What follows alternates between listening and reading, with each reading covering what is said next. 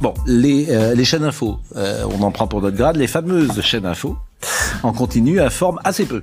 C'est vrai? Ah, euh, oui, bon, et, et, et ce de façon continue, ce qui est drôle. Bon, on y parle d'abondance, Je ne vous le fais pas dire. c'est vrai. Des éditorialistes qui cachetonnent. Non. Ca- Cachetonne, c'est vraiment méprisant. C'est- Ils font un travail. Vous, quand vous écrivez un livre, je dis pas que vous cachetonnez. Non, mais cachetonner, c'est avoir un cachet. Oui, bah oui, enfin arrêtez. Euh, Bon, c'est un peu péjoratif.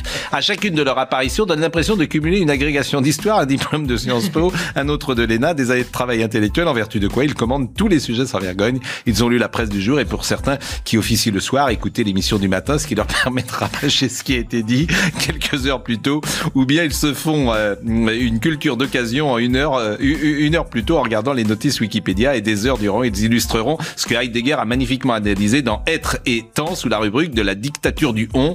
On c'est personne, donc c'est tout le monde, c'est-à-dire c'est eux. Oui. Moi, j'ai participé à la création de France Info en 1987. Oui. C'était la création de l'info continue en France, avec la même équipe qui a créé ensuite LCI. Et à l'époque, Hmm. on avait une grande ambition, c'était de dynamiter le 20 heures. Oui. C'est-à-dire d'ouvrir le spectre et d'avoir beaucoup plus d'informations à livrer brut euh, à- à- aux gens qui s'intéressaient à l'actu. La réalité, c'est que c'est un échec total sur ce plan-là. Il y a pas, ça n'a pas ouvert euh, les- les- l'horizon. Au contraire, ça l'a terriblement rétréci. Le bourrage de crâne n'a jamais été aussi fort que depuis qu'il y a les chaînes d'info continue. Mais je pourrais élargir, je pourrais élargir ce que vous avez dit assez brillamment sur Internet. On pensait tous que la révolution Internet permettrait d'être au fond, permettrait d'être plus intelligent, plus cultivé, etc. À l'arrivée, c'est compliqué parce qu'il circule tellement de choses parfois que certains ont le crâne farci avec des fausses informations ou des, informations complotistes et que je suis pas sûr qu'à l'arrivée on soit plus cultivé ou plus intelligent avec Internet qu'on ne l'était avec euh, les livres il y a 30 ans. Bonjour et bienvenue sur le podcast du petit traité de guerre économique africain, voire panafricain. Votre manuel audio d'ingénierie économique, sociale et géostratégique dont tout Africain ou Afrodescendant doit connaître et comprendre pour anticiper son succès individuel et sa réussite collective. Je m'appelle Patrice Diansé, un Afro-Caribéen qui investit en Afrique et s'investit pour l'Afrique. Et aujourd'hui, je vous délivre la leçon 27, donnée le 27 mars de l'an 2022, du calendrier grégorien, 6258 du calendrier kémite et 4720 du calendrier chinois. L'année du tigre d'eau noire. Une année synonyme de mouvement, de changement et de rebondissement.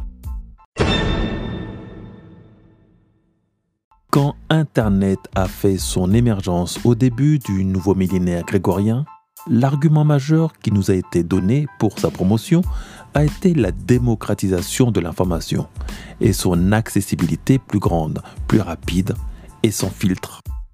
20 ans plus tard, rétropédalage complet de toutes les instances, l'avalanche de l'information est hors contrôle et l'on parle maintenant de désinformation. L'avantage qu'il y avait à l'époque des chaînes nationales. L'on a connu une longue période de chaînes uniques en France avec l'ORTF de 1964 à 1974, puis jusqu'au milieu des années 80. Nous avions trois chaînes principales, TF1, la chaîne mainstream du moment, Antenne 2, une chaîne dite culturelle, et la 3, une chaîne régionaliste. Est arrivée la première chaîne privée, la 4, ou Canal+, qui a plutôt démocratisé l'accès à tout type de film, surtout le film X, mais qui était aussi pendant longtemps la chaîne du foot. Puis vers la 5 et M6.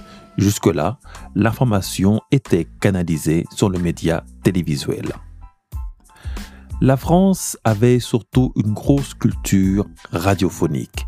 Je me rappelle toute mon enfance, m'être levé au son de la radio, de RTL à France Inter, quand ce n'était pas Europe 1, et dans la voiture être bercé par Tropic FM, quand la cassette n'était pas insérée dans le poste.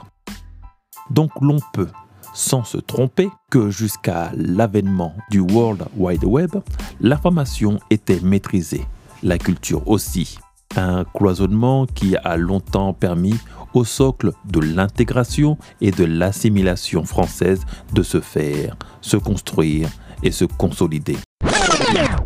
À partir de l'ouverture au monde de l'information, par la démocratisation de l'Internet, l'on pouvait se projeter aux quatre coins du monde depuis son fauteuil derrière son écran d'ordinateur. L'accélération s'est ensuite produite avec le boom des smartphones, devenus des écrans télé que chacun transporte avec soi en connexion avec la planète entière, avec un afflux considérable de sources d'informations et un accès Internet devenu presque gratuit à haut débit de manière illimitée. Deux corps de métier se sont vus être tout de suite menacés et se sont mis à contrôler, ou plutôt à vouloir contrôler ce flux d'informations et sa compréhension. Le journalisme et les gouvernements. Le sujet de l'accès à l'information est devenu un problème majeur de sécurité intérieure et extérieure. Les exactions et les pressions des uns envers les autres sont maintenant disponibles en mondovision. Nous avons souvent une image angélique du journaliste, celle du reporter Tintin de Hergé, par exemple, débonnaire, courageux, à l'affût des vérités enfouies. Mais pour la plupart, ce ne sont souvent que des agents de l'État, parfois bien malgré eux. Ils le sont au même titre que des militaires et autres agents de la sécurité intérieure et du renseignement. Toute vérité n'est pas bonne à dire, toute vérité n'est pas bonne à savoir. Ce qui pouvait rester dans l'ombre quand nos médias étaient sous contrôle n'est plus possible au XXIe siècle de l'ère grégorien. L'information est devenue comme de l'eau, insaisissable, mais que l'on peut néanmoins retenir par des barrages ou des digues. La censure, la fake news ou la dénonciation pour complotisme, donc d'atteinte à la sécurité intérieure. Le rôle du journaliste à notre époque a été extrêmement racorni il doit se contenter de lire des dépêches écrites par d'autres, des dépêches validées par les plus hautes instances du gouvernement. Un journaliste d'un grand média mainstream est un employé comme les autres, qui a des factures et des loyers à payer. Risquer un salaire confortable et sombrer dans la précarité pour une vérité n'est plus dans ses prérogatives. Alors bien sûr, beaucoup vont te dire qu'ils ont toute liberté dans leurs journaux mais quand même quand ils appartiennent à des patrons du 440. Mais alors intervient l'autocensure. Car quoi qu'on le dise, le métier de journaliste, quand il est au sommet, reste un métier fait de beaucoup de privilèges. Il y a aussi le journaliste de terrain, souvent un journaliste de début de carrière, et lui, son rôle est de faire essentiellement du renseignement en lien avec l'armée. C'est par ce filtre que l'information peut être divulguée ou non, dévoilée ou pas au grand public, qui ne peut se contenter que de ce que l'on souhaite lui donner. Arrive le terme fake news, qui pourrait se traduire tout bêtement par une fausse information. Mais en vérité, derrière ce mot banal se cache une arme de guerre, optimisée pour déstabiliser les États. Selon Pierre Juillet, un ancien directeur de la DGSE, la fake news est souvent une vérité qui n'aurait pas dû être sue, une fuite. Il y a ce truc chez les Anglais de prendre un mot négatif pour en dire exactement le contraire. Là tout de suite me vient en tête le mot bad. Bad is very bad, man. L'intonation joue certes beaucoup, mais sur le papier, il n'y a pas d'intonation. Et donc la traduction est restée basique. Fake news, fausse information. Par simplicité, nos instances font semblant de rester sur cette traduction.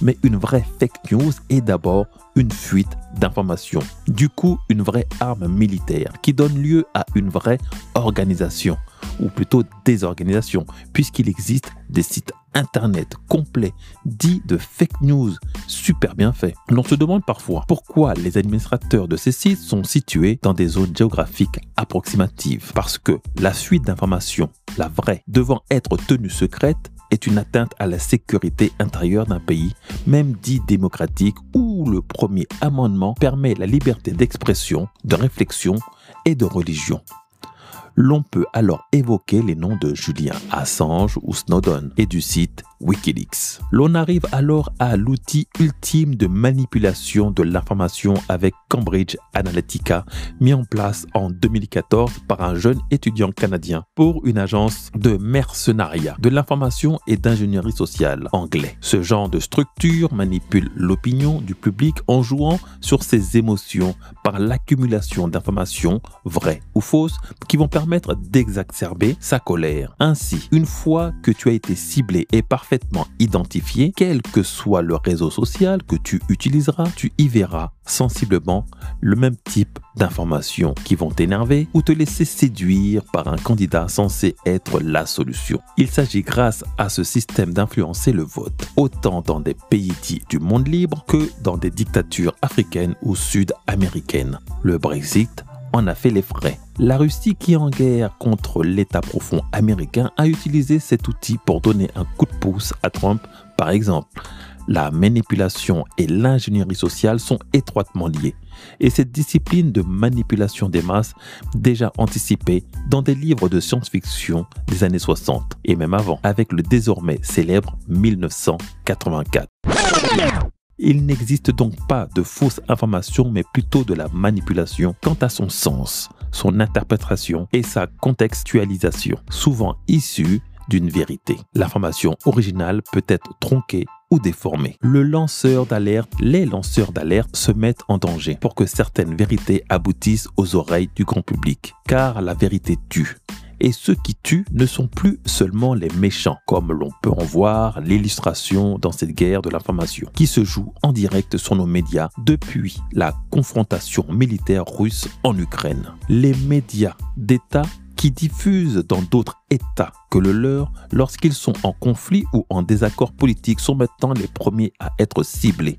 L'Europe a montré l'exemple en stoppant l'accès et la diffusion de Russian Today et Sputnik pour que jamais la Russie puisse donner la version des faits selon son regard.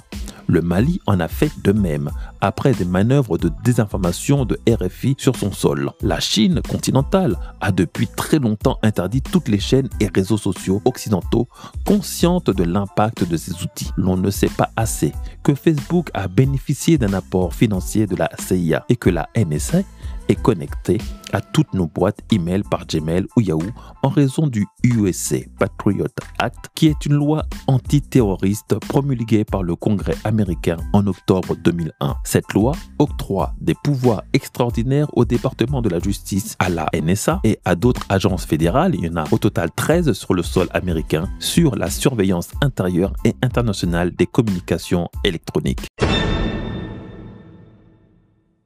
La cybersécurité est donc le métier d'avenir qui protégera nos métiers, qui protégera nos États de toute attaque par la fake news, de vol industriel ou d'espionnage.